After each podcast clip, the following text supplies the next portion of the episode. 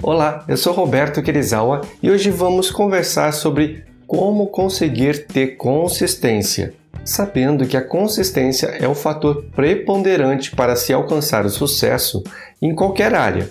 Temos que entender como manter a consistência de uma atividade. A forma mais fácil de se manter a consistência de qualquer atividade é gostar dela. Dessa forma, tudo fica mais fácil quando se gosta do que se faz. Por isso, temos que ter sabedoria em saber quais batalhas iremos escolher. Se você detesta acordar cedo, porque justamente é este hábito que quer criar.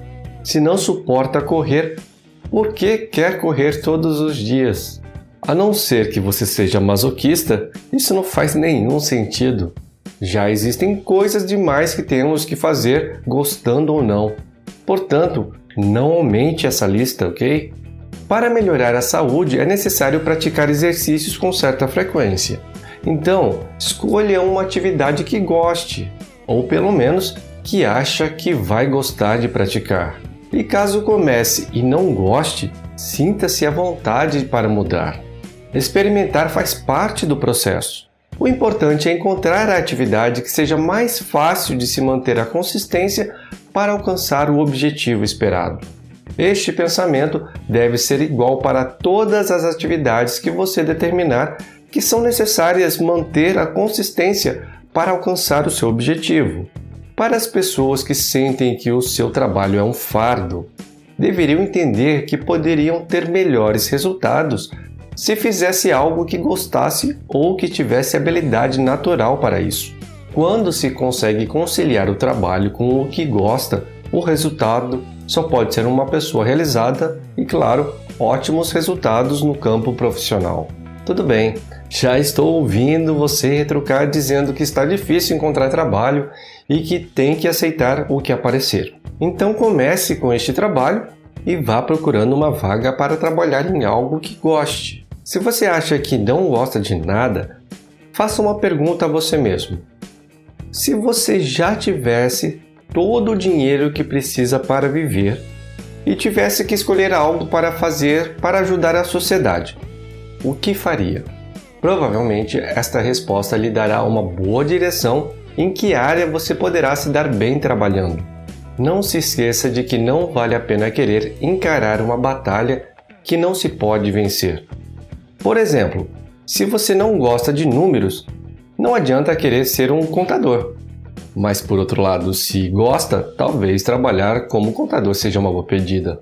Fora isso, existem outras coisas a serem consideradas antes de determinar quais são as ações que você irá criar a consistência.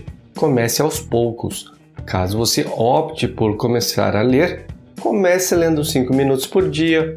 Quando a leitura estiver interessante, prolongue mais um pouco. Depois de 15 dias, passe a estipular 10 minutos diários para a atividade da leitura. Mais 15 dias passados, dedique 15 minutos e vá aumentando desta forma aos poucos.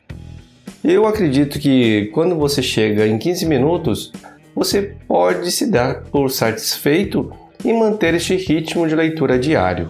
Ou se quiser aumentar ainda mais, fica por sua conta.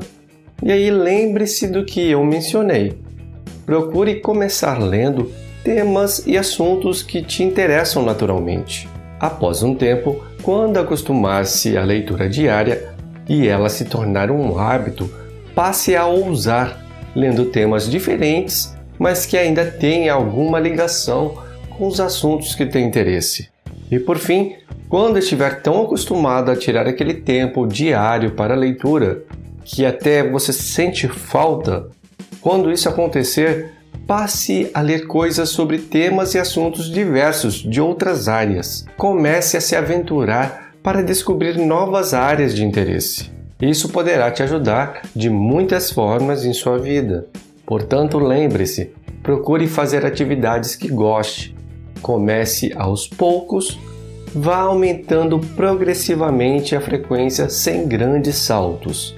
Desta forma, também podemos fazer ao se adaptar para um estilo de vida minimalista, quando não se está acostumado a agir e pensar utilizando os conceitos do minimalismo, é comum voltar a fazer as coisas como estava acostumado antigamente. Por isso, é necessário criar um planejamento para que esta mudança aconteça de forma natural e sem grandes obstáculos. Caso você tenha interesse em ter uma vida mais leve, com significado, utilizando os conceitos do minimalismo conjugados com técnicas cientificamente comprovadas, clique no primeiro link da descrição e saiba mais sobre o programa Quando Menos é Mais. Se você achou que este conteúdo teve valor para você e pode ajudar alguém que você conheça, compartilhe como demonstração de carinho. Muito obrigado e até a próxima!